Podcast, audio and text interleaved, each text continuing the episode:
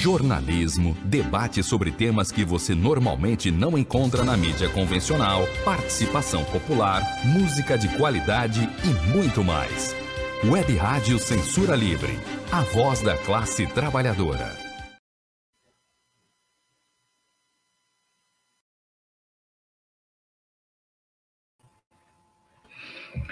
Boa noite. Essa é a Web Rádio Censura Livre. Hoje nós temos mais uma edição das Quintas Político-Culturais, uma iniciativa da Web Rádio Censura Livre e do Coletivo de Coletivos, né? uma entidade que organiza os coletivos do Rio de Janeiro numa rede de solidariedade e na luta contra as políticas bolsonaristas. É, e hoje nós teremos um convidado, o jornalista Marlúcio Luna, para nos falar sobre uma questão muito atual, que é o poder é, fardado, né? o poder dos militares e a luta em defesa da democracia brasileira. Malúcio, boa noite. Boa noite, Zé Manuel. Tudo bom? Tranquilo? Tranquilo. Na resistência. É, sempre. Marlúcio, sempre. Nunca deixamos a resistência. É, e não é aquela resistência de chuveiro, não. É resistência para valer mesmo, é resistência política. Aqui é assim. Marlúcio, é, essa semana nós tivemos um evento um tanto quanto bizarro, na minha opinião, que foi um desfile de tanques velhos da época da guerra do Vietnã, soltando fumaça em Brasília. Uma demonstração que a sociedade brasileira há muitos anos não, não assistia. Né? Isso demonstra que a sociedade brasileira é, é, passa por uma situação que merece uma discussão, né? que é a, a, o poder que os militares né, exercem né, no governo e na sociedade. Né? E você recentemente escreveu um artigo falando, trazendo um pouco da, trazendo um pouco da história é, mais recente desses militares né, atuando na política. E aí eu acho que a gente pode começar a partir do, do texto. Né? Você comenta no texto essa necessidade que o Brasil perdeu, né, na verdade, é, em, em fazer uma revisão das, das, das é, da, da, do que, que foi o processo de anistia, né? Que na verdade anistiou todo mundo e tal. Eu queria que você começasse a falar um pouquinho a partir desse, desse artigo, né? Que está é, nesse blog, né? Que o Antônio está mostrando para gente. Depois, no final, você vai falar um pouco mais desse blog. Mas primeiro eu gostaria que você falasse um pouquinho desse artigo, né? Qual foi a sua ideia em fazer esse artigo é, é nesse mês? Bem, a, a ideia surgiu né, é, no dia em que o ministro da Defesa mandou um recado para o presidente da Câmara, dizendo que se não houvesse é, voto impresso, não haveria eleição. Né? Se o ministro da Defesa fosse um civil, como se costumava ter até o governo Temer, né? o governo Temer quebrou essa tradição, é, seria apenas uma manifestação política condenável. A questão de fundo é quem deu esse alerta, entre aspas, foi um ministro militar, fardado, ainda que na reserva, mas é, um, é uma voz militar. Isso me despertou uma, uma irritação muito grande, porque é inconcebível nos países da América Latina que passaram por processo de ditadura militar nos anos 60, 70, é, algo semelhante ocorrer. Se a gente imaginar voltar. É, todos os presidentes militares da Argentina terminaram seus dias na cadeia. Um membro da junta militar do golpe da, de 76 na Argentina, o almirante Emílio Maceira, ele também terminou seus dias na cadeia. E no Uruguai, vários militares foram condenados por crimes de tortura, sequestro, desaparecimento de corpos, enfim, o mesmo no Chile. É, nesses países todos, é, houve legislação de anistia política, em que, em vários casos, né, nesses países, é, os militares se auto-anistiaram. E depois a justiça foi lá e derrubou essa auto-anistia e colocou o fato de que crimes contra a humanidade são imprescritíveis e, e não recebem anistia de forma nenhuma. Todo mundo fez isso, menos o Brasil. A lei de anistia, que é uma lei de 79, ela é uma lei uh, costurada pelos militares, né, que já percebiam a incapacidade de reter o poder durante muito tempo. E dentro desse processo de redemocratização negociada, montaram essa lei de anistia em que eles eram os principais beneficiários, já que todos os oposicionistas que é, é, abrangidos pela lei de anistia já haviam sido julgados, condenados, muitos mortos e desaparecidos, eles não, eles está, os militares estariam suscetíveis a processos futuros. Então, essa lei foi uma lei de anistia tentando garantir a tranquilidade desses militares. O Brasil não reviu essa lei de anistia em momento nenhum.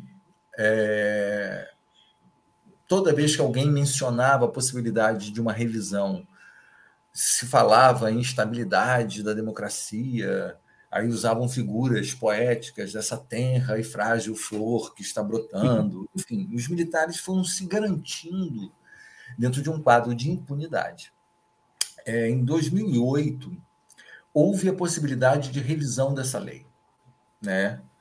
E, e o principal articulador contra a lei no Supremo, né, contra a revisão da, da lei de anistia, foi o próprio governo federal. Na época, é, o presidente Lula encaminhou, mandou um recado via o então ministro da Justiça, Tarso Genro, ao Supremo, avisando que o governo não apoiaria, o executivo não apoiaria nenhuma revisão da lei de anistia.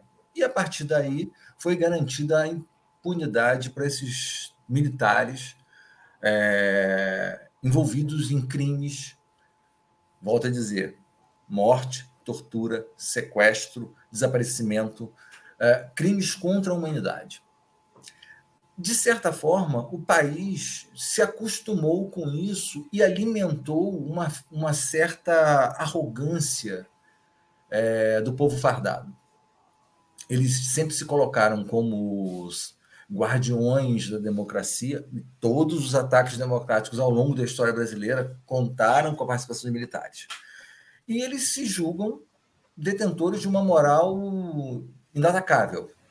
Os últimos casos né, é, de corrupção é, na aquisição de vacinas demonstram o contrário. E a própria história demonstra isso. Não houve período de tanta corrupção quanto a ditadura militar. As pessoas não sabiam porque a censura impedia a divulgação disso pela imprensa. Então, assim, o governo. E aí vem o governo Bolsonaro, né? Resgatando essa falaciosa visão de que os militares estão acima do bem e do mal e sai colocando impostos chaves da administração federal, generais, coronéis, da reserva e da ativa, uh, e dando a eles um poder de decisão incompatível com o regime democrático. Um ministro da Defesa ir ao chefe do legislativo, chefe supremo do legislativo, né, o presidente da Câmara, para fazer uma ameaça dizendo que se não houver eleição do jeito que ele quer, não haverá eleição alguma, isso é completamente fora de sentido num ambiente democrático. A gente hoje tem, é, obviamente, uma, uma perspectiva de esvaziamento desse poder em função de incompetência, em função de, de casos de corrupção, né?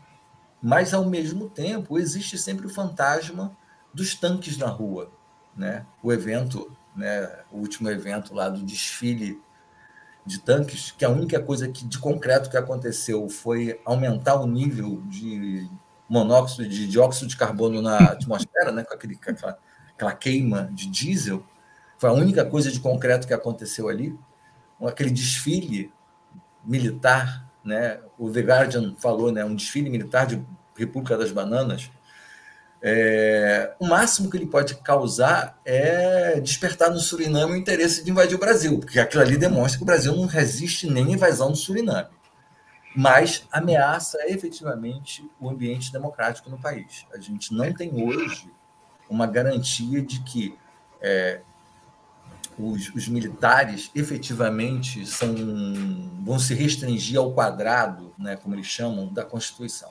Ninguém tem essa garantia. Existe, obviamente, dentro do, do, do círculo militar, é, aqueles que veem todo esse quadro com muito desânimo, muito desagrado. Né? Existe. Mas existem também aqueles que estão, apostando no, no esgarçamento do tecido social, na ruptura democrática e no confronto.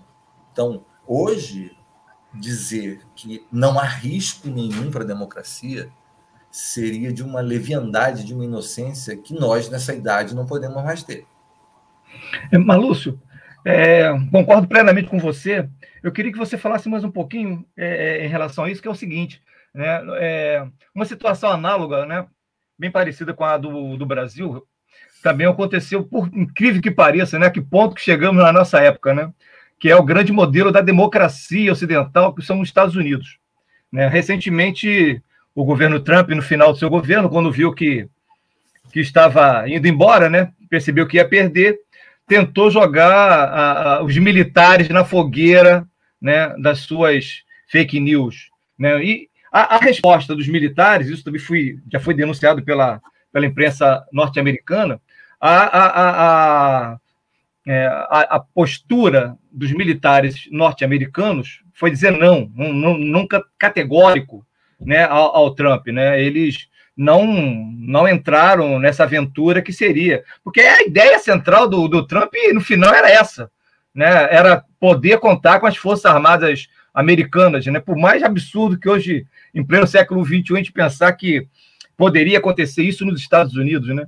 Mas parece que o, o se coloca para o Brasil né, uma situação também parecida. Né? Ou seja, é, essa semana o Bolsonaro foi derrotado no seu projeto de, de urna né, auditável, né, impresso, né, mas é, não está colocado aí de nada que ele desistiu. Ele vai continuar inventando né, é, novas situações e não é, é, exatamente isso que você falou no final.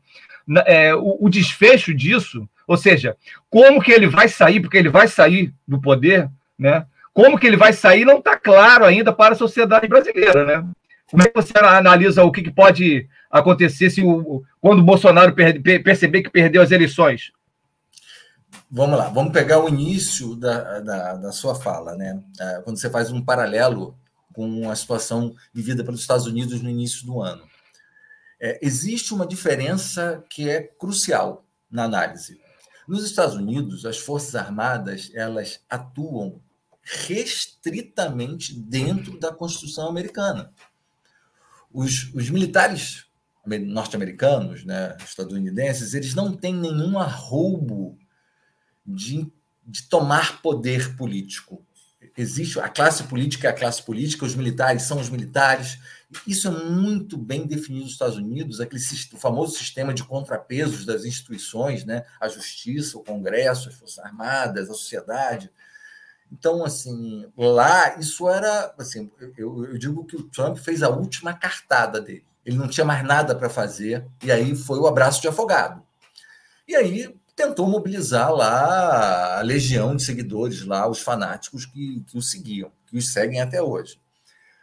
Enfim, posto isso, a gente trans, transplanta essa situação análoga ao Brasil. Aqui no Brasil, os militares sempre tiveram interesse no poder político. Sempre. E sempre interferiram no poder político no país. Momento nenhum da história brasileira, esse papo de que ah, os militares sempre se colocaram. Não, isso é mentira. Sabe? Se a gente for é, resgatar na história, assim, a própria proclamação da República é um golpe militar. Né? Então, vamos, sabe, a maioridade de Pedro II é, tem participação direta dos militares de então. É, a, a, República Velha está repleta de eventos em que os militares é, forçaram a barra para tomar as rédeas do poder. É, ao longo do século XX, a gente vai ficar aqui até amanhã falando, né? A, a, a, derrubada de Vargas tem participação dos militares, a tentativa de impedir a posse é, de Juscelino, a tentativa de impedir a posse de, do Jango, é, o próprio golpe militar em 64, depois o golpe dentro do golpe, quando Costa e Silva tem o derrame e a, os três patetas assumem no lugar do vice-presidente que era um civil. Depois, o golpe, a tentativa de golpe contra o Geisel, quando o Geisel esboçava uma, uma, um projeto de abertura política.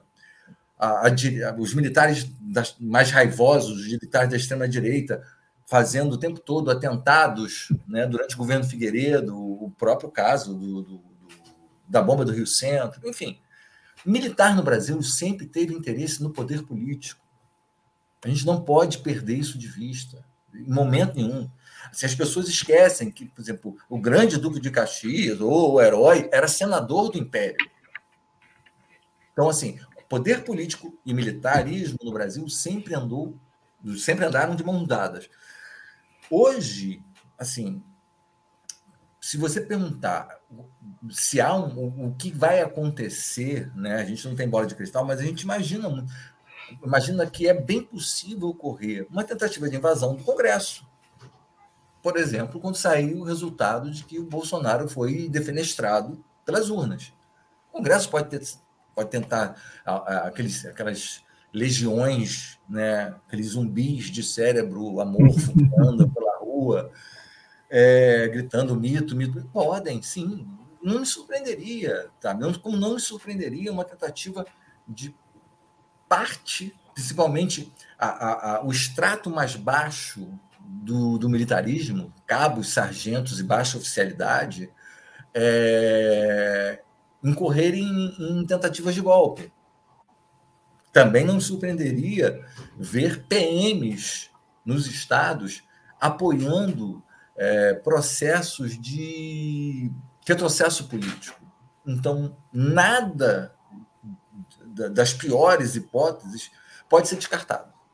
Agora, acho que cabe à sociedade, cabe aos poderes constituídos, né, ao judiciário, poder legislativo, é, se prepararem para a contraposição a esse tipo de reação. Sim, parece que o judiciário já está um pouco mais disposto ao enfrentamento. Né? O judiciário é, passou aquela fase das notas de repúdio. Né? Nota de repúdio, para mim, sabe? E uma nota de três reais, três reais é a mesma coisa, não, tem valor nenhum. É, o legislativo, por incrível que pareça, para mim é o que menos hoje tem preocupação com o que está acontecendo assim, há até em parte da esquerda uma sensação de que basta ter o processo eleitoral e as coisas vão se resolver. Assim, baseado em que essa tranquilidade surgiu, não sei. Assim, é, a força do voto. Vamos lembrar de uma coisa. Na semana do golpe militar de 64, saiu uma pesquisa do IBOP dando ao João Goulart 62% de aprovação, ótimo e bom. Na semana do golpe. Houve o golpe e não teve reação popular nenhuma. Ah, mas a sociedade naquela época ela era menos organizada. Não sei se era menos organizada, não. Assim, havia muita organização naquela época também. É, hoje eu vejo uma sociedade completamente esgarçada do ponto de vista de organização. Né? A gente não tem mais um movimento sindical pujante. Né? As centrais sindicais hoje, eu quero, se a gente fizer um exercício assim, quantas vezes no último mês a gente ouviu falar de CUT? Eu nenhuma. Né? Nem eu. Então, assim, os sindicatos, até pela própria, pelo próprio projeto de desmonte né, do mercado de trabalho e das relações trabalhistas, os sindicatos estão muito fragilizados. A sociedade civil organizada, essa, essa entidade que ninguém sabe definir o que, que é, né? Parece assim, de um lado a gente, pela esquerda a gente fala, né? A sociedade civil organizada, a gente não sabe o que, que é isso. E do lado da direita tem o mercado, que a gente também É uma entidade, né? Como, como entidade, a gente não consegue definir. A gente, pelo, pelo nosso campo, o campo da esquerda, a gente não conseguiu até agora é, se articular para nada além do queremos vacina. E vamos combinar que isso é muito pouco diante do caos estabelecido pelo desmonte de política social, pelo caos que é esse governo. Então, a gente né, que, que atua num campo dito progressista, a gente deveria hoje estar se perguntando assim: e se houver uma tentativa de golpe, o que, que a gente pode fazer? Eu fiz essa pergunta para um amigo meu há lá, uma semana. Ele é dirigente da CUT Nacional. E ele, ele riu ele falou assim: é, é torcer para não ter. é deixar desarmada a, a, a, classe trabalhadora, né? Pois é, torcer para não. Torcer, eu torço para o Fluminense e só me aborreço. Sabe? Então, sabe? Torcer, não existe isso. A sociedade está em disputa o tempo todo. E não, não pode ser uma disputa, sabe? Me desculpa, são bolsonaristas raiz, você pode ter algo em torno de 20%, eu acho até muito, né? mas vamos botar 20%. 20% não podem se sobrepor a 80%. Sabe? É, é inconcebível isso. E assim, a esquerda está se garantindo nesses 80%, achando que isso espontaneamente vai reverter qualquer tentativa de retrocesso. Nesse aspecto, eu sou muito pessimista. Eu acho que se houver uma tentativa de retrocesso e a gente depender apenas da mobilização da sociedade, o final não vai ser feliz para a é. gente, não. Hoje, mas, mas trata de estruturar uma articulação envolvendo, sabe, poder legislativo, poder judiciário, sociedade civil organizada, ter efetivamente um, um, um tecido garantidor, né, do respeito às normas democráticas, ou então a gente vai para o espaço. É, Malúcio, é, a, o, é, essa é uma das discussões que nós, do de coletivo de coletivos, né, dos nossos coletivos, a gente discute muito, que é exatamente essa falta de ação é, concreta da esquerda brasileira, porque é, o que a gente vê dentro da esquerda é o seguinte: é, é, apostar que daqui a um ano a gente resolve isso com a eleição. Então não se preocupe que daqui a pouco vai ter a eleição, o, o paizinho Lula vai vencer e aí ele vai resolver todos os nossos problemas. É isso que, que é, que é é, não, tô, não é bem assim que eles dizem, mas é assim. O resultado final a gente sabe que é, é, é esperar a ilusão das eleições que você que a gente estava falando. Até isso não está garantido. Como é que vai ser daqui a um ano? Né? Qual é, como que vai ser o processo é, eleitoral? Hum, e o resultado desse processo eleitoral não está claro. Né? É, há muito tempo que a gente não tinha tanta insegurança é, jurídica, insegurança parlamentar. Né? A gente não sabe realmente. Agora, é, é, voltando um pouquinho para essa questão dos militares, há uns meses atrás, nós tivemos aqui o, o nosso amigo Fabiano falando exatamente, porque eu, eu não sou, eu sou professor de história, mas não sou especialista no tema, mas a gente estava discutindo muito sobre um programa específico sobre a, as Forças Armadas, né? E a gente estava discutindo exatamente o, o seguinte, né? É, é, isso que você falou, né? Entender a história do Brasil é entender como também houve a intervenção militar, a participação militar no jogo político. Isso daí não tem como descartar. Você pode contar a história dos Estados Unidos né, e não falar basicamente das Forças Armadas. Mas aqui no Brasil, não. Aqui você tem que falar das Forças Armadas, porque é isso que você falou. Você fez exatamente. Você parecia até um historiador. Parabéns para você. Agora, a, a, realidade é que o, o, as Forças Armadas constroem, durante esse processo de cento e, tantos anos, um, uma uma mentalidade que diz o seguinte: bem, for, as Forças Armadas Brasileiras está acima, né, é o poder moderador, e quando tem crise, aí ela intervém. Eles constroem essa mentalidade para dizer o seguinte: ó, nós podemos atuar em qualquer momento. Né? Você pode observar, é, quando eles falam assim, crise, ah, não, estamos em crise, aí sempre é, é, a, a, essa, essa, coisa, essa possibilidade né, de chamar os militares aparece. Por quê? Porque eles construíram isso na nação dizendo: olha, se entrar em crise, é, nós vamos é, aparecer para resolver. Né? A última vez que eles apareceram para resolver ficou aí 20 anos. Então, quer dizer que a gente não sabe, né? Porque qual é o papel institucional das Forças Armadas? Né? Essa é uma discussão que está lá na Constituição, mas parece que eles não entenderam. Né? A última guerra externa que nós tivemos foi a Guerra do Paraguai. É, Estou falando, pô, 1870, 1860. Quer dizer, então, qual é o jogo que eles jogam, entende? É esse, né? Enquanto isso, enquanto não tem guerra externa, enquanto eles não for intervir, é o que você colocou lá no, no seu texto, né? Eles ficam aí nesse, procurando essas benesses né, financeiras. Né? A, a semana passada foi revelado o salário aí do Braga Neto, 100 mil reais. É, o, o, a acumulação né, de general, mais de ministro, pô, 100 mil reais. Né? Fora essas coisas que a gente vê da lei da justiça brasileira, que só tem aqui no Brasil. Eu acho que tem no Brasil essa coisa de filha de militar que é solteira, fica com a grana do, da pensão. Cara, isso eu não conheço em lugar nenhum do mundo. Isso é, é que nem é aquela fruta pretinha, como é que é? Jabuticaba. Só tem no Brasil. Só tem no Brasil, não tem lugar no mundo, né? Então, quer dizer, é, mas, esse papel assim, das Forças Armadas não está claro até hoje, né? Assim, claro, está no papel né? Está lá na Constituição o que, que tem que fazer. É, e eu, eu, falo, eu falo dos militares com, com muita tranquilidade, porque eu sou filho, sobrinho, afilhado, ex-cunhado e ex-genro de militar. Então, eu vivi a minha vida, boa parte da minha vida, em contato muito estreito com militares e aprendi a entender a falta de lógica deles. Não é a lógica deles, eles têm uma falta de lógica.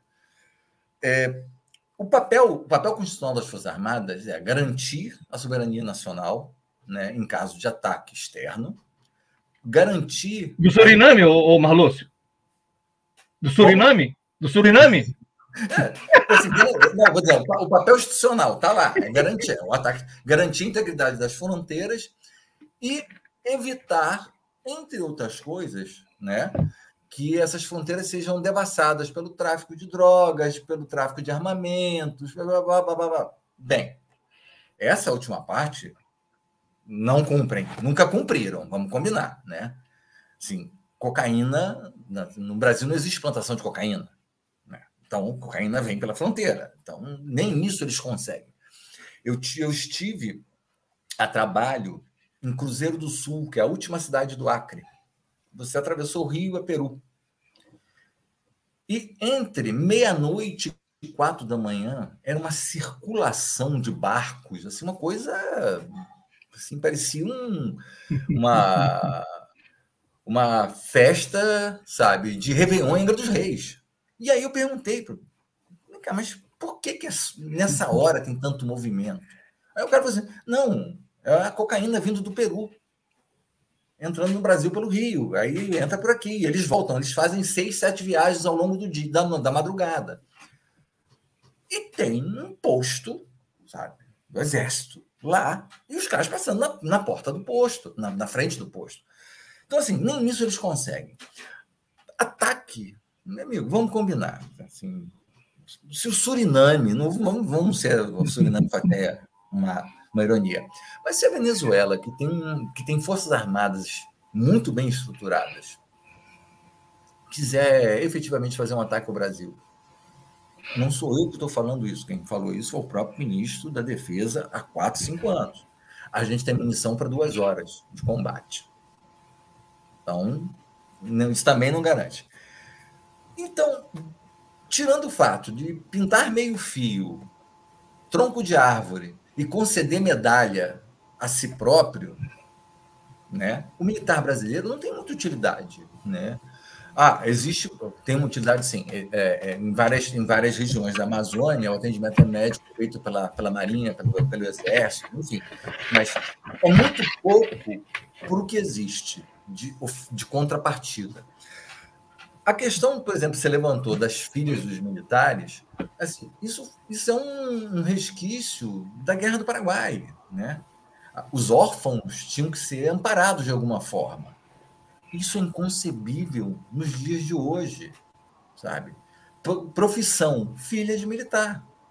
É inconcebível você, num país com 14 milhões de desempregados, sem, sem renda, na, com a miséria, com os índices de miséria disparando, você ter mulheres que ganham pensão apenas por não terem se casado no papel, Eu conheço casos, conheço um caso de uma de uma de uma membra, uma membro do Ministério Público Federal que tem um salário ótimo e recebe a pensão do pai que foi general.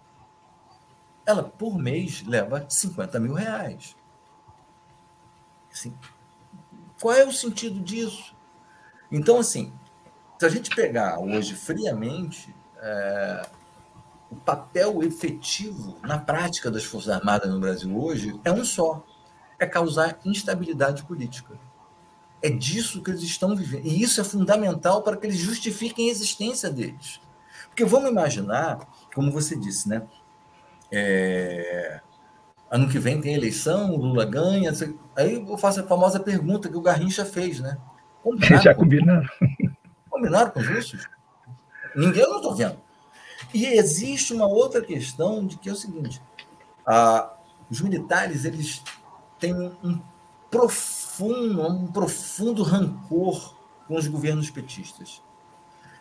Contraditoriamente, foram nos governos petistas que os militares tiveram os maiores investimentos em modernização das Forças Armadas, conseguiram ganhos salariais efetivos, ganhos, não foi reposição, realmente aumento salarial, e houve uma valorização da profissionalização dos militares. Isso tudo só gerou o quê? Um, um rancor contra os governos petistas. Tanto é a gente sabe, né, o principal articulador né, do, do impeachment da Dilma fora do Congresso foi o ministro da Defesa, o comandante do Exército, o Vilas Boas, né, que tem hoje uma ONG que reúne negacionista, é, o cara que defende voto impresso, o cara que quer cloroquina, o cara tem uma ONG para isso. Então a gente não consegue é, ir além, e, e eu particularmente tenho muito receio do que, que vai acontecer num eventual governo do Lula, um terceiro mandato. Eu tenho muito receio, assim, qual vai ser o tratamento dispensado dos militares a partir daí? Assim, haverá efetivamente um processo, quando falo processo, não, um movimento de responsabilização por todos os crimes cometidos por militares ao longo dos últimos dois anos, três anos? Ou vai haver uma acomodação, um grande acordão. Os milicos voltam para o quartel, vão ficar lá pintando suas árvores os meio-fio, os generais vão continuar se condecorando e a vida segue. Porque uhum. é mais uma oportunidade perdida para mostrar que militar não pode ficar impune. Houve crime, ou tem que ter Aí, dentro do processo jurídico, ninguém está defendendo caças bruxas, não sou isso que eu tô, não é isso que eu estou falando. Mas tem que ter um processo jurídico, sabe? todo o processo bem feito, bem organizado, um julgamento justo, uma condenação ou uma absolvição. Quando a gente é. olha, por exemplo, os casos, se fala muito da corrupção nas Olimpíadas, né? O general Heleno estava no COB, Antes das Olimpíadas, houve um, aconteceu um evento no Rio de Janeiro, Rio de Janeiro chamado Jogos Mundiais Militares. Militares. O número de casos de corrupção foi imenso e ninguém sabe qual foi o fim das investigações, sabe? A, a própria a própria atuação do General Heleno como comandante das forças de paz no Haiti é repleta de questionamentos Existe um massacre em, em, em Cidade Soleil que, que, foi ordenado pelo general Heleno. E aí... É, boa, boa, parte desses militares que estão hoje no governo participaram das missões lá do Haiti. Esse foi um, um, uma das críticas é. que a gente tem profundas ao, ao, governo do PT, foi esse envolvimento lá com, é, com o Haiti. Né? O Lula queria um assento na, no Conselho de Segurança da ONU e foi fazer essa média toda, não sei o quê. Sim. Inclusive, essa é uma conversa que, que acontece, um papo que se repete muito em Brasília, porque na época o, o, o Obama quis levar o general Heleno a julgamento em Haia. E o Lula entrou para botar pano quente e pediu para não fazer isso, que ia é, afetar a imagem do país, não sei o quê. No final das contas, abafaram, trouxeram o general Heleno, tiraram o general Heleno do, do, do comando das forças de paz no Haiti e, e Botaram onde? No COB.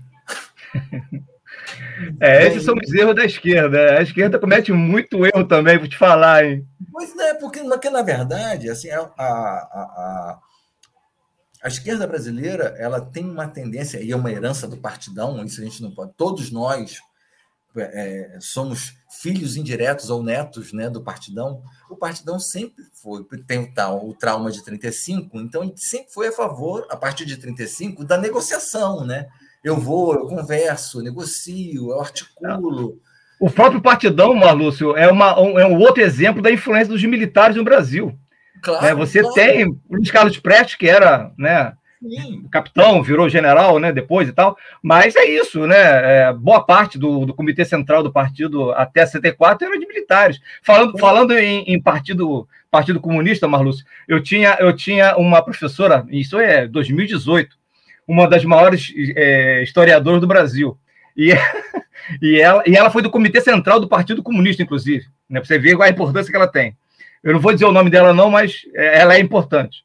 Gosto muito dela, foi minha orientadora, é, maravilhosa. Mas ela era filha de militar, né? Aí ela dizia o seguinte: olha, o, dinheiro, o, o, o que ela recebia era tipo assim, 25 mil. Ah, aí ela fazia, não, mas eu nem fico com isso, não porque ela tinha, ela era professora aposentada da Federal, né? Aí ela dizia assim: não, esse dinheiro eu mando para o meu irmão que mora na França. Então, era o irmão dela que recebia 25 mil do Exército Brasileiro, porque ela nunca casou, pô. Pois é. é, é vergonha isso. Assim, que, na verdade, o, o, quando a gente pega né, um, um, o processo de formação do Exército Brasileiro, né, das Forças Armadas como um todo, é um processo muito interessante, porque a princípio é um exército e uma marinha é, formada por mercenários, né? Os ingleses vêm para a marinha, né? E vêm ingleses para o exército para poder formar, porque o exército que o Brasil tinha, é, na verdade, era na época da colônia, o exército português, e aí fez a independência, foi, teve que trazer para cá, importar entre aspas técnicos militares para formar um, um exército e uma marinha. Com o passar do tempo, é, essa visão de elite, que foi uma visão trazida por, por esses estrangeiros, se foi, ela foi incorporada à mentalidade dos militares brasileiros. Né? Se você imaginar né, que a revolta da Chibata, no, no início do século XX, acontece porque ainda havia castigo físico semelhante ao que era praticado com os escravos, com os escravizados, você percebe que assim, existe uma diferenciação. Os oficiais, a nata da oficialidade brasileira, ela se julga uma elite. E a gente até em algum momento teve essa nata como uma elite intelectual. Se você pegar, por exemplo, Golbery, Golbery era um militar que pensava, a gente pode questionar o projeto dele, mas ele, ele pensava um projeto de nação o próprio Geisel, o presidente Geisel, era um cara que pensava um projeto de nação. Mas isso foi um momento pontual da história. Fora disso, o que a gente tem é o puro interesse no ganho imediato, no ganho político para amanhã, na vantagem financeira para daqui a dois meses. É, é, é, não há uma visão de nação, de projeto de país. Se você virar hoje para o ministro do, da Defesa, defesa e pergunta assim: qual é o seu projeto para o país daqui a 50 anos? Provavelmente ele vai responder: é, ter um país livre da esquerda. Só. Não vai além disso. Não vai. Isso, isso também é uma herança de 35 também, né? Você vê como é que a gente repete a nossa história. Ô, Marlúcio, nós vamos ter que fazer um intervalo para é, fazer a divulgação aí das nossas atividades da rádio. Vamos dar um intervalozinho com o Antônio e depois a gente volta, rapidinho. Beleza. Antônio, é contigo. Vai lá, bebe água e volta.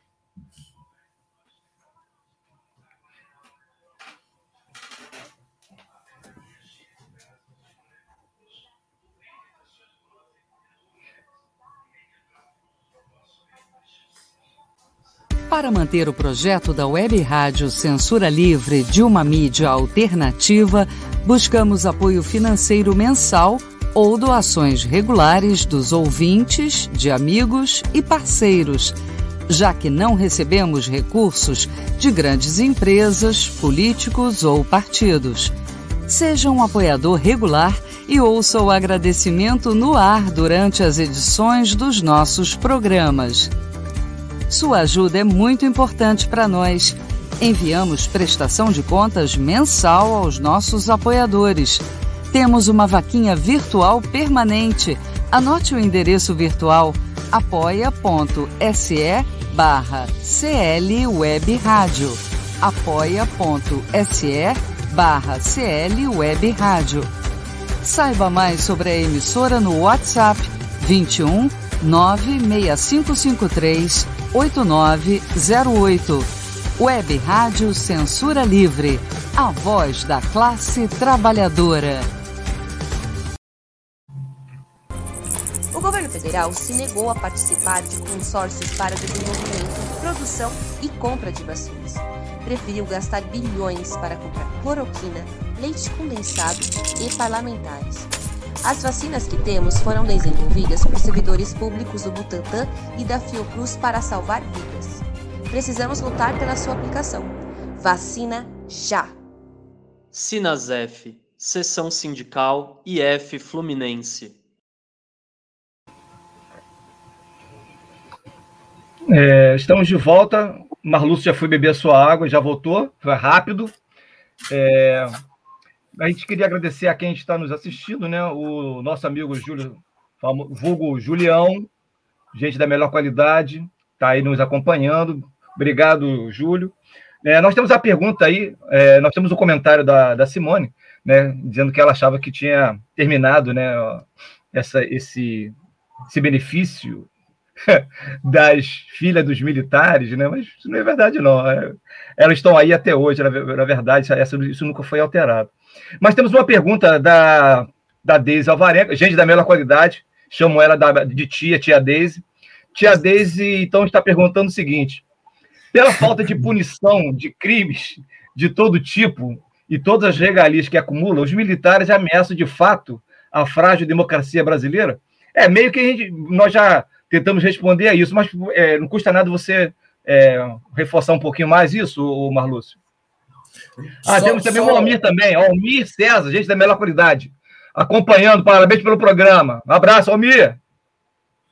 Desculpa, Sim, Marlúcio, faz você. Só fazendo uma, uma observação com relação à questão da pensão das filhas militares. É, é a, a concessão parou em 2002.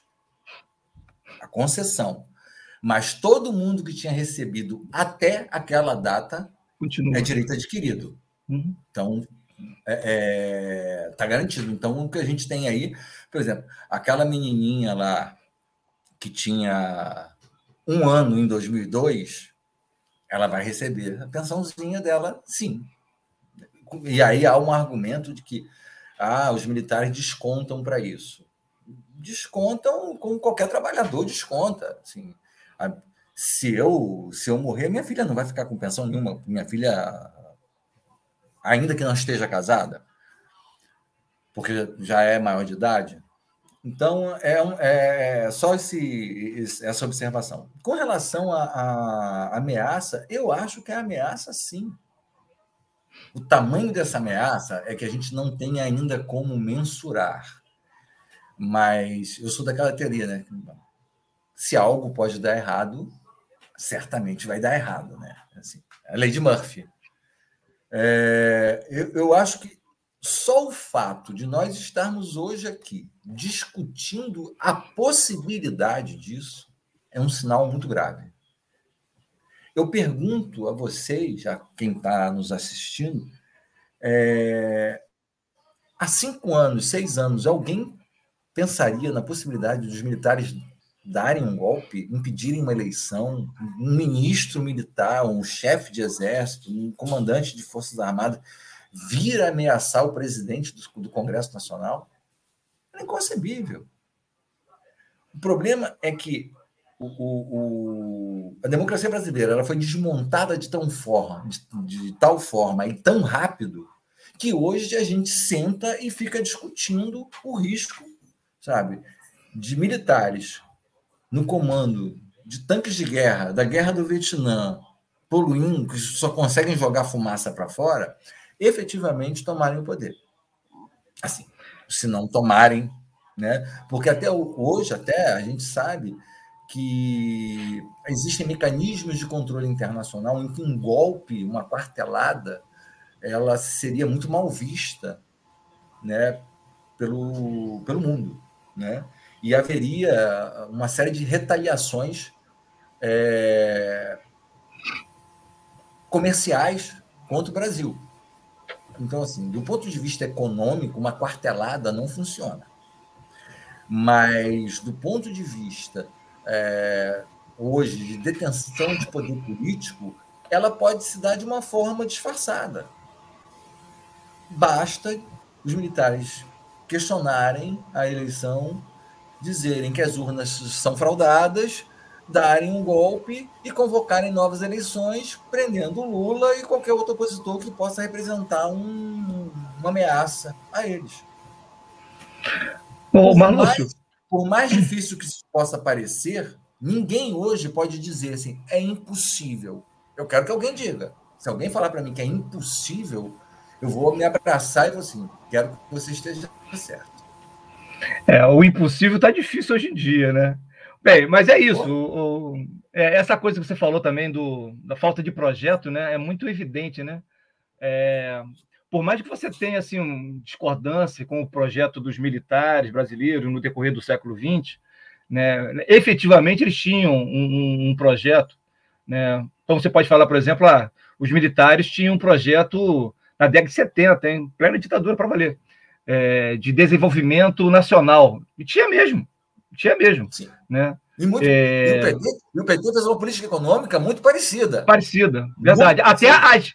O Marluce, até as grandes obras eles tentaram imitar, né? Quer dizer, então, quer dizer, esse, esse, tinha um projeto, o um projeto eles tinham. Mas a nossa decadência pega também os militares, né? Porque você vê os militares hoje em dia, é, só vê o, o ex-ministro é, da, é, é uma tristeza, né? É, a que ponto chegaram os generais brasileiros, né? O ex-ministro da, da Saúde, o cara não sabia ó, geografia básica, né, né? Confundia os estados, né? O Nordeste, o Norte, quer dizer, é, assim, é, é, não tem projeto e é muito baixo nível. O nível é, assim, é, muito baixinho. Não conseguem articular. É só ver, né? Porque também tem essas, essas coisas assim. Ah, porque as escolas militares prepara muito bem os militares, né? Mentira, é o, o, exemplo maior é o Bolsonaro. O cara é um retardado mental, o cara não consegue falar uma frase inteira, né? Então, como é que estão sendo formados esses militares no Brasil? Quer dizer, é, é assim. A única é, coisa. Ó, ó, rapidinho, é, só, só para fechar. Nós estamos numa situação em que, nos últimos tempos, no último período histórico, nós temos algumas instituições brasileiras que vão sair completamente arranhados da, da, da história brasileira. Você tem os militares, por exemplo, completamente arranhados. Né? Saiu pesquisa, inclusive, dizendo que a população brasileira já começa a fazer críticas né? e deixar de apoiar tanto quanto apoiava antes. Até o judiciário também, né? a partir, por exemplo, da Operação Lava Jato, que a gente viu né? o que, que deu no final. Né? Quer dizer, então, é, é, essas instituições que deveriam é, garantir algumas coisas não faz nada. Não garante, e sai completamente arranhado do processo. É assim, quando, quando, quando você fala, por exemplo, da, da escola da escola militar, né? É, as academias militares elas têm, elas têm uma alta eficiência na questão de formatar o pensamento limitado do oficial, né? O, o cara que entra na MAN ou na, na escola naval ou na AFA, é, ele vai sair dali com uma leitura muito bitolada do que é a realidade, da realidade nacional e da realidade do mundo. Né? Não, tem, não existe uma leitura crítica né? da, da realidade. E quando você fala das instituições, a gente percebe uma outra questão que é. Uh, não, não é só o judiciário, ou não são só as forças armadas. Assim, o país em si, ele é, hoje é desacreditado tanto internamente quanto externamente. Ah, hoje é párea, né? É, a palavra é essa, é párea mundial. Ninguém quer contato. Só, só os neonazistas querem contato com o Bolsonaro. Pois é, eles não querem contato com o Brasil, querem contato com o Bolsonaro. O, Bolsonaro. o Brasil, terra de mestiço, porra. Então, é, a gente vive uma situação de total descrédito né, é, externo e também interno. A gente hoje não consegue ver é, ninguém assim, animado com uma perspectiva de futuro para o país. Algo que existia, por exemplo, na virada do século. Na virada do século havia uma perspectiva de melhoria do país. A própria eleição do Lula, né, o, o, o, avanço da economia, a redução dos níveis de, de, miséria, o Brasil saindo do mapa da fome, se transformando num player internacional. Isso tudo dava para a gente uma perspectiva assim, porra, agora nós vamos trilhar um... Decolar. Um caminho de nação, né? A gente era só um país, agora a gente vai conseguir ser uma nação. É, a partir do impeachment da, da, da, Dilma, o que a gente viu foi uma desconstrução de todo esse processo de avanço. E a gente vai lembrar que os índices de, de aprovação das forças militares durante os governos petistas batiam 75%, chegavam a 75%.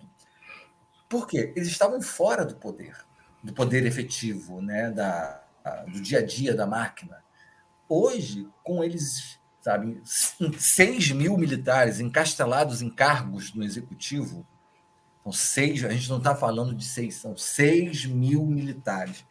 Eu fico imaginando o seguinte: daqui a pouco, sabe, vai ter vaga de general sobrando, porque está todo mundo indo ser ministro, indo ser, trabalhar em estatal. É, a população começou a perceber assim: porra, nem eles escapam. Nem eles. Os políticos a gente já sabia que eram ladrões. Agora eles também são. Então, esse desencanto, esse desalento que afeta a, a, a, o cidadão, né? o cidadão comum, né? aquele cara que é, se informa pelo que ele vê na televisão, o cara que tem dificuldade de acesso à leitura mais, mais, mais profunda, esse cara também está desencantado. Nós, que nos chamamos de progressistas do campo da esquerda, assim, eu não vejo também muita gente assim, animadaça com o que vem pela frente. Porque se você imaginar, o que a gente vai ter? Torcendo para que tudo aconteça, que os russos façam um combinado. Bolsonaro perde na urna, passa, passa o governo, e aí o Lula vai governar quatro anos. Que país é esse que o Lula vai pegar? Completamente destroçado, sabe, sem com órgãos que são básicos para a administração federal completamente sucateados. Vou dar um exemplo, um exemplo simples, não vou falar de nada muito do IBGE, cara. O IBGE hoje é uma sucata, sabe? O INPE, que faz as projeções né, de, de climáticas para o país, o computador, o Tupan, vai parar agora, no final do ano a gente vai ficar sem. E, ah, não, mas para previsão do tempo, o que, que tem de importante? O agronegócio depende disso. Sabe? A única coisa que hoje gera é, recursos externos para o país não vai ter a sua principal ferramenta de planejamento. O país não sabe qual é a sua população. A gente não sabe disso. Então, assim, que governo é esse que vai existir? Vai, vai administrar o quê? Massa falida?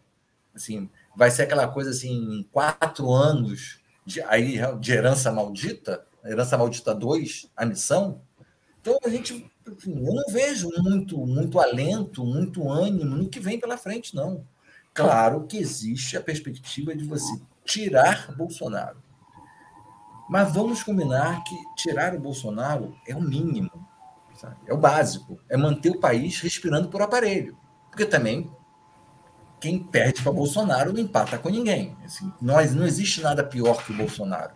Então, a gente hoje tem uma perspectiva de ver uma democracia fragilizada. Eu não sei se os militares vão continuar sendo fantasma que se colocaram né, nessa posição de fantasma permanente, de ameaça à democracia. Eu não sei se eles vão continuar é, assumindo esse papel. É, eu não sei como a sociedade vai lidar com a expectativa de um governo que vai melhorar tudo e não vai ter condição de melhorar tudo de uma hora para outra. Então, são essas questões que eu acho que, de certa forma, são uma grande ameaça para o processo democrático no país hoje. A gente tem uma democracia é, é, que todo mundo falava que era consolidada, eu nunca tive essa ilusão, sempre achei a democracia brasileira extremamente frágil, até pelo modelo em que ela foi resgatada na redemocratização, né? a própria não revisão da lei de anistia é uma prova disso, dessa fragilidade. Né? É, quando você vê no impeachment da Dilma o Bolsonaro é, fazer uma homenagem ao Ustra e não sair preso dali, assim, você já sabe, isso não é uma democracia. Não é, me desculpa, sabe? É, é, você fazer homenagem a alguém que foi torturador, que foi condenado pela justiça. Assim, é, na Alemanha, se alguém fizer o gesto da saudação nazista, preso.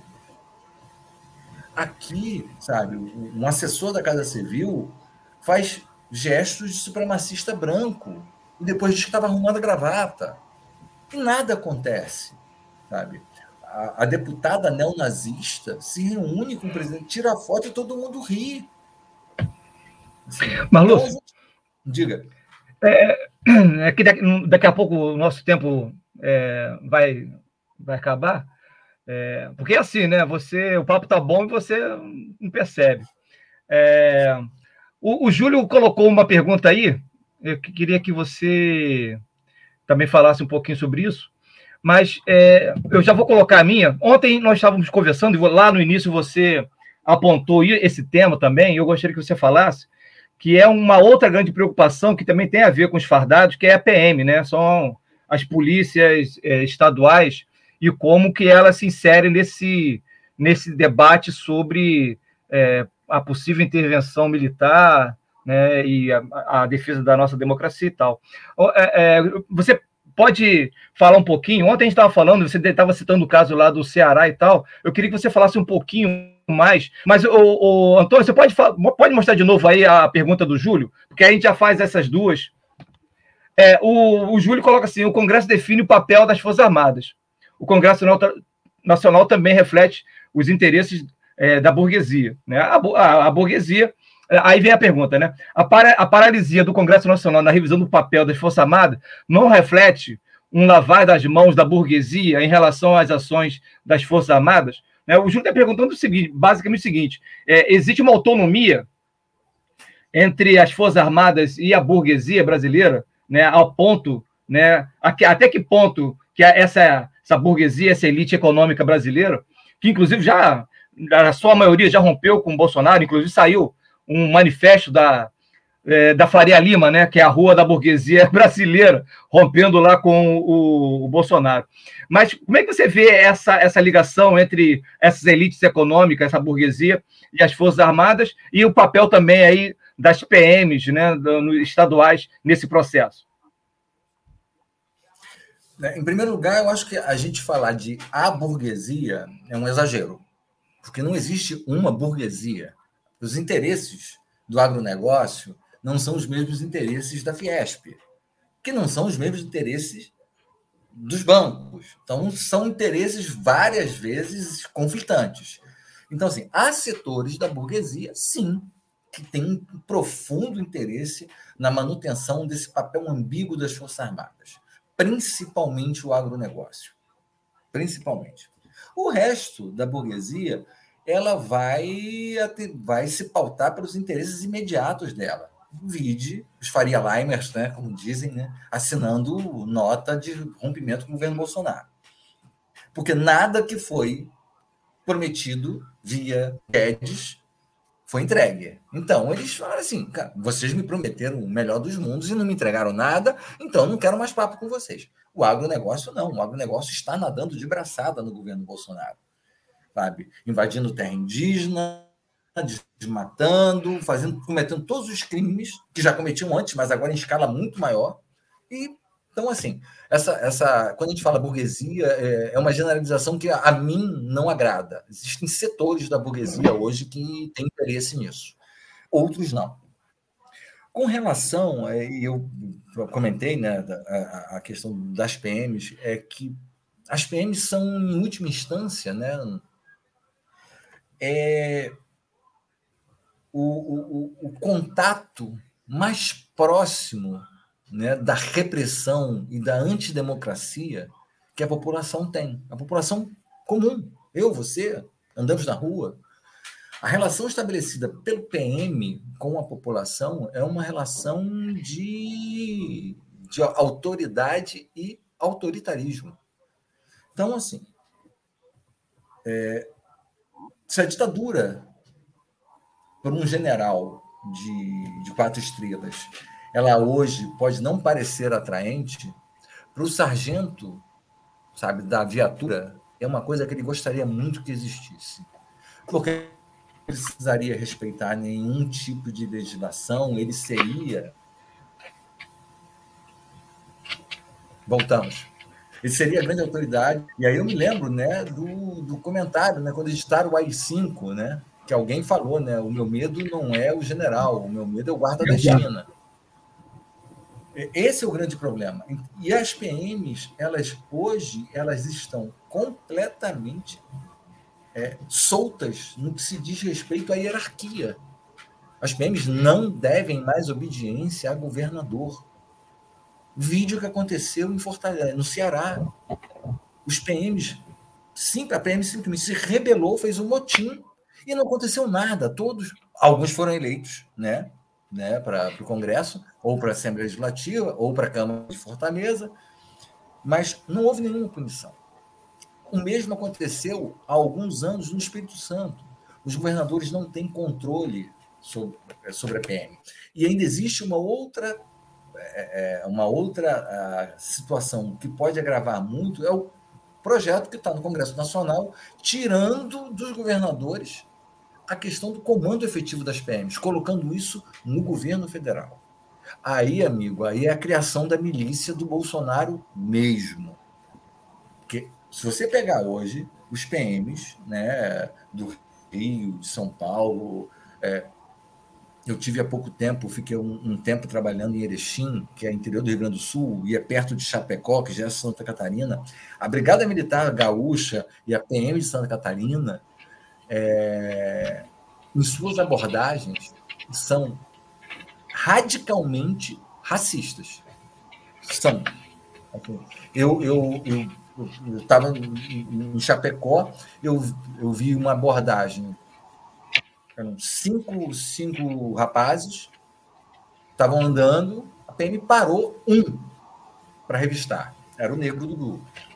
Então, assim, quando você pega esse caldo cultural das PMs, né, do Brasil inteiro, e você percebe que eles são muito muito sensíveis a esse discurso de força, de autoridade, de virar a mesa. Aí eu acho que é o grande risco. A gente não sabe efetivamente o que, que vai acontecer com se o Bolsonaro, por exemplo, dizer que foi roubado. Qual vai ser o comportamento dos, PMs no, no Brasil, né? nos estados. Então a gente não tem hoje uma garantia do que vai acontecer com relação, porque os, os governadores não têm controle, todo mundo já sabe. Assim, não tem controle, não consegue sequer controlar a corrupção dentro da, da PM. Hoje, foi ontem, aliás, ontem, matéria, assim, acharam 10 quilos de crack dentro do batalhão de Santos, do batalhão da PM. Se, se, se isso não é tráfico, nada mais é. Então, a gente tem uma. Eu, particularmente, tenho uma grande preocupação do que vai acontecer com relação a esses efetivos que estão aí armados e cada vez mais armados. A PM, a PM do Rio usa fuzil ostensivamente, mais do que em qualquer outro lugar do país. Então, toda viatura tem pelo menos dois, dois militares portando fuzil. Então, é um exército que está à disposição aí, sendo disputado com um governador, né, que, que viu a, a, a cadeira né, disponível, caiu no colo dele o governo do Estado, ele, ele era um vice, ele era um vereador medíocre no Rio de Janeiro, foi vice, candidato numa chapa que ninguém achava que ia ganhar, e terminou ganhando no fenômeno. É o, o governador mais próximo do Bolsonaro. E a gente sabe que a, a PM aqui do Rio não, não prima pelo respeito a direitos humanos, a, aos procedimentos legais. Não é, um, não é um quadro também muito agradável também, não. Esse eu acho que é o maior risco hoje de reação num possível evento como a invasão do Congresso americano, né? Seria muito possível a PM ter esse tipo de iniciativa. Ô, Marlúcio, é, é verdade. É, essa questão da PM é central, a gente tem que acompanhar isso. É, Para quem já teve experiências é, com a PM do Rio de Janeiro, sabe muito bem o poder da violência, né? É, eu, toda vez que falo da PM, né, você tá, me fez lembrar, eu e Antônio tivemos umas experiências com a PM do Rio de Janeiro em manifestação. Né? Depois que a, a, a manifestação é destruída com gás lacrimogênio, né? É, eu já tive a experiência de sair correndo pela Rio Branco com o Antônio. É, depois eu posso te contar algumas histórias sobre isso. São bem interessantes essas histórias.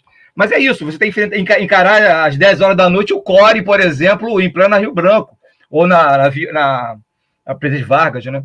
Quer dizer, é, é, é uma situação que você não tem esse controle. Esse controle realmente da, da PM não existe. Mas o pior aqui no Rio de Janeiro é que essa PM ela está intrinsecamente ligada com a questão das milícias, né? Que também é um outro, uma coisa que não dá para separar da PM, porque a gente sabe quem, quem, que, quem que participa e quem comanda, né? É, são ex-PMs, ex PMs, bombeiros, ex-bombeiros, né? Polícia Civil, né? ex-integrantes dessas instituições.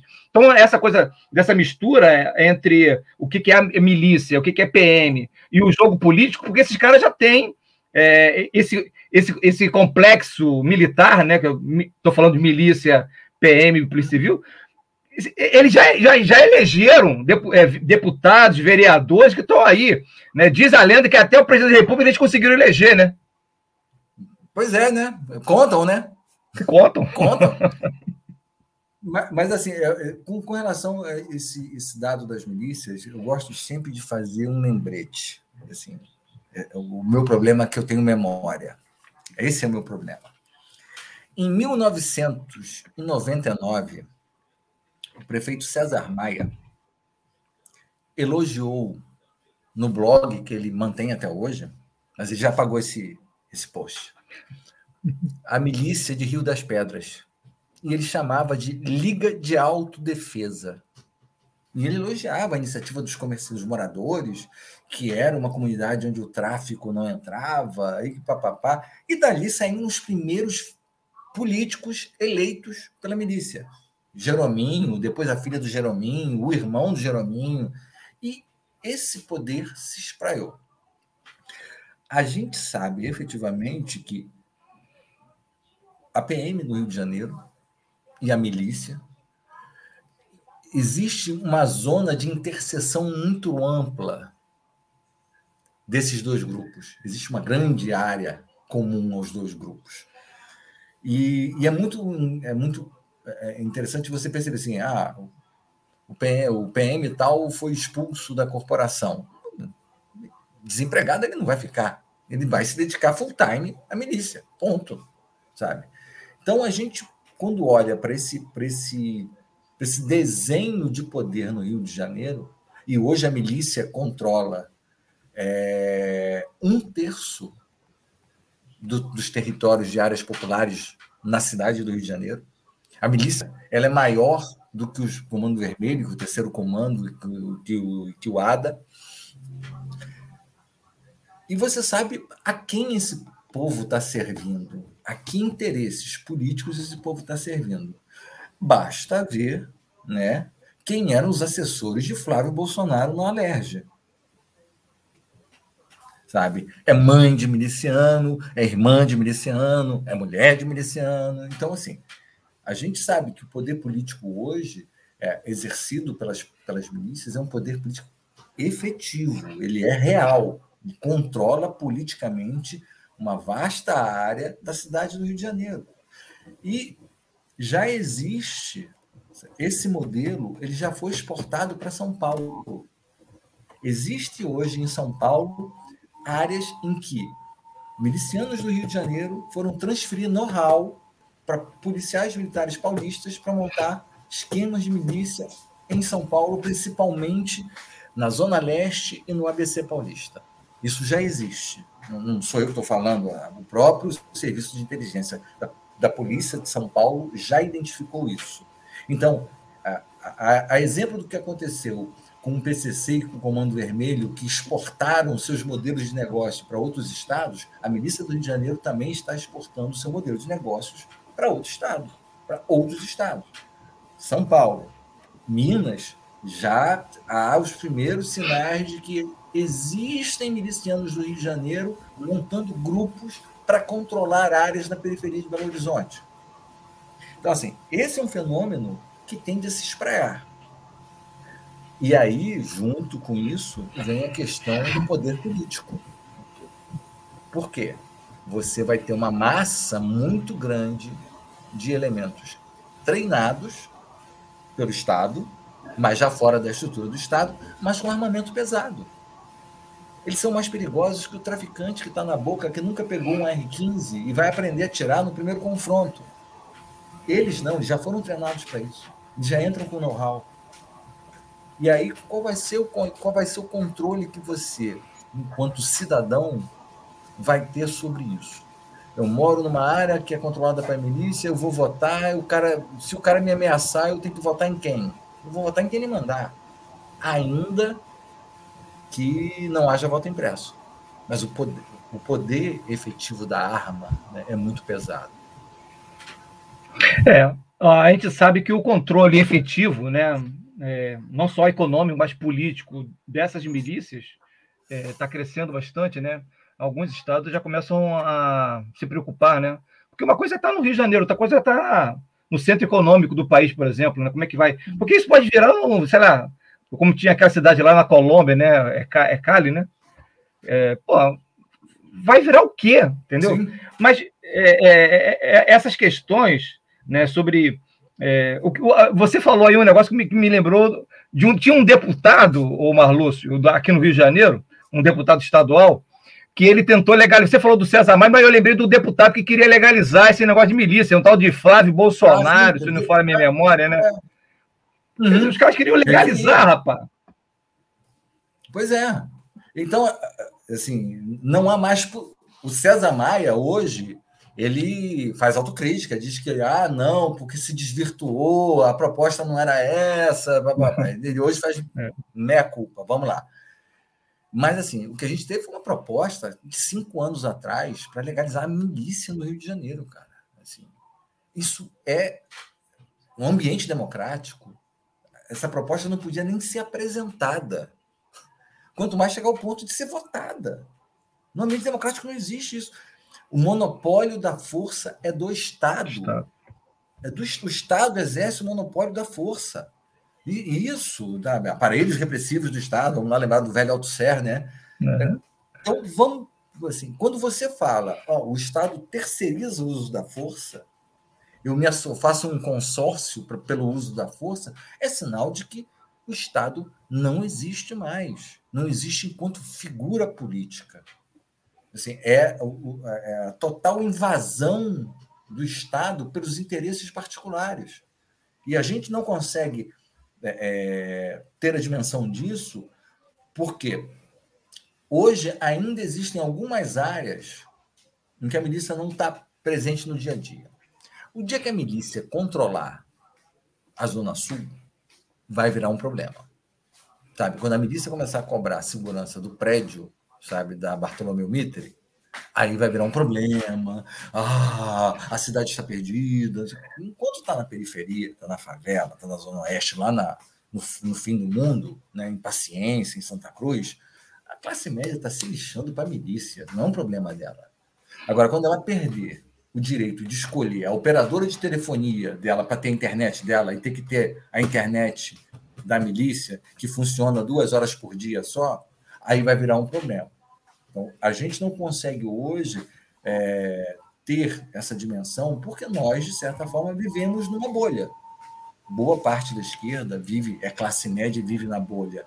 Então, ela não conhece o que é a, a, a realidade dessas regiões, dessas áreas, a não ser quem se predispõe a ir até essas áreas e efetuar algum tipo de trabalho.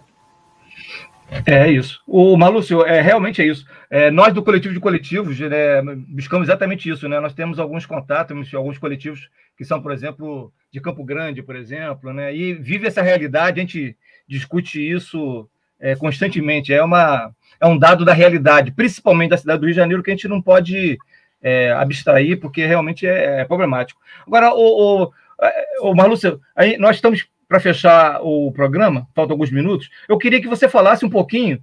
É, você é, lá no início nós falamos você é, do artigo que você escreveu. Eu queria que você falasse um pouquinho do blog. É, qual é o do blog? Eu não conheço. Como é que você me explica? Pavio Curto. O nome do blog é Pavio Curto. Há alguns há uns 15 anos, é, ele era um jornal impresso, é um, é um grupo de comunicadores e de é, ativistas do Sul Fluminense, principalmente o grosso é de Resende, Volta Redonda, Barra Mansa, Itatiaia, daquela região. Havia esse jornal, o jornal acabou porque não conseguiu se manter, e aí este ano decidiram é, retomar a proposta do pavio curto em um blog.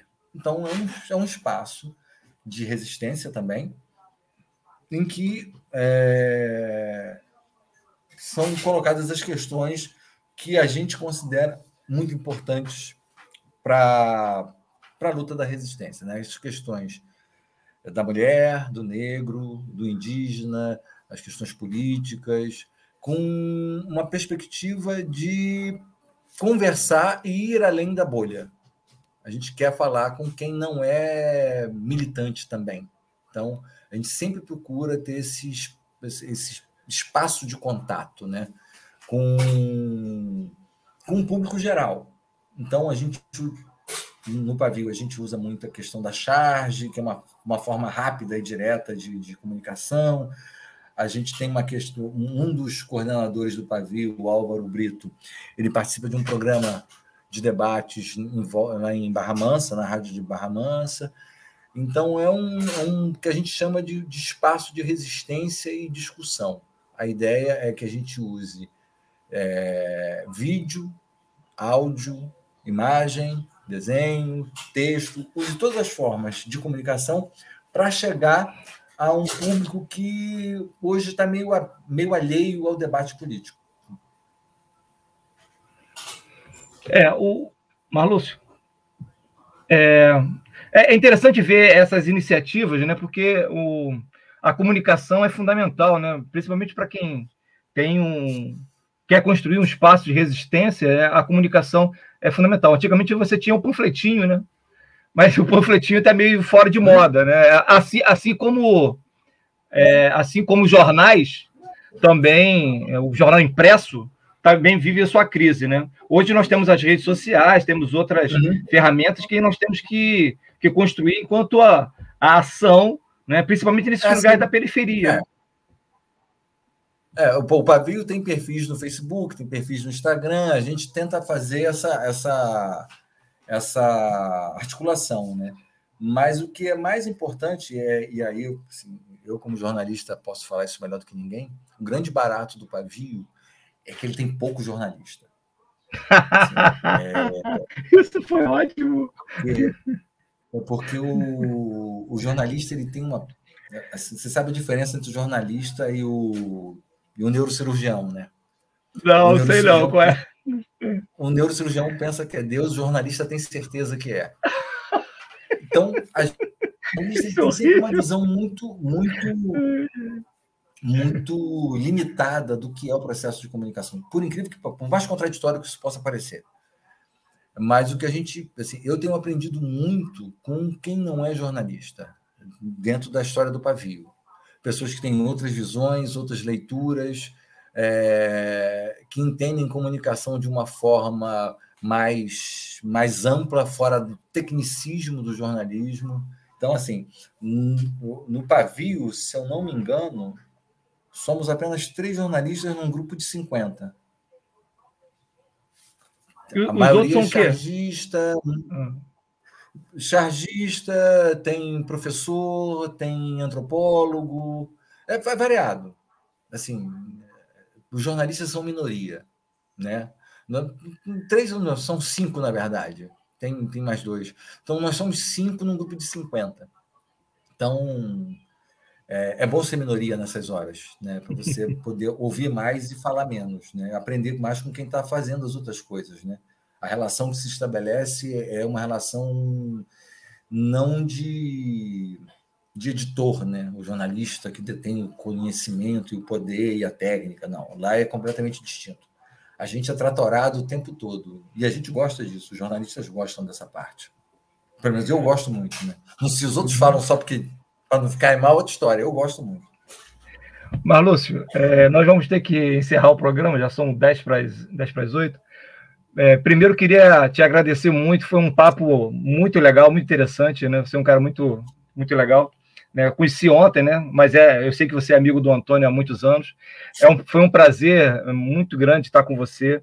É, o coletivo de coletivos é uma é uma iniciativa, né, dos coletivos, como eu falei no início, que busca é, fazer, é, vamos usar de novo a palavra, né, a resistência contra essas políticas bolsonaristas, né? Tem, temos diversos é, coletivos, né? Centro Cultural Otávio Brandão, temos a Frente Ampla Suburbana, o Coletivo Casulo, que eu sou, militante, sou militante, sou da coordenação aqui de São Gonçalo, né? temos lá de Campo Grande, o Margarida Alves, e é, é, sempre um prazer contar com pessoas que possam nos ajudar a pensar né, a, atual conjuntura né, do, do que, pelo que passa o Brasil e no programa a gente viu que um, uma das questões centrais que nós temos no Brasil, no Brasil, hoje realmente é essa discussão sobre as Forças Armadas e nós temos que estar atentos e fortes, como dizia a música. Né? É, Antônio, eu não sei se você quer, quer comentar alguma coisa, temos mais alguma coisa, podemos encerrar. Marlúcio, muito obrigado mais uma vez. Você já está convidado para outros debates.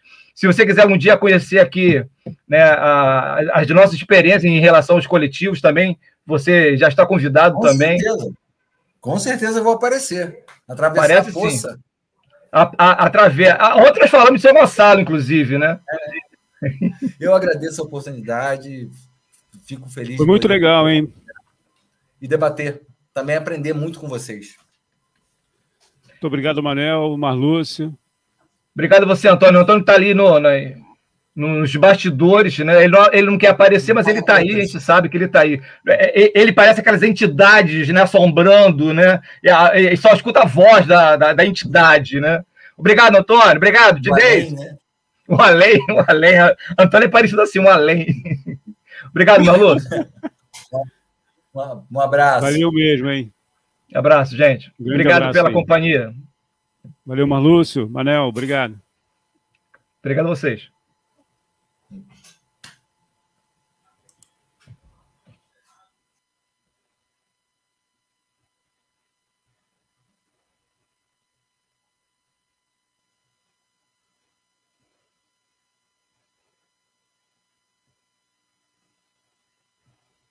Jornalismo, debate sobre temas que você normalmente não encontra na mídia convencional, participação popular, música de qualidade e muito mais. Web Rádio Censura Livre, a voz da classe trabalhadora.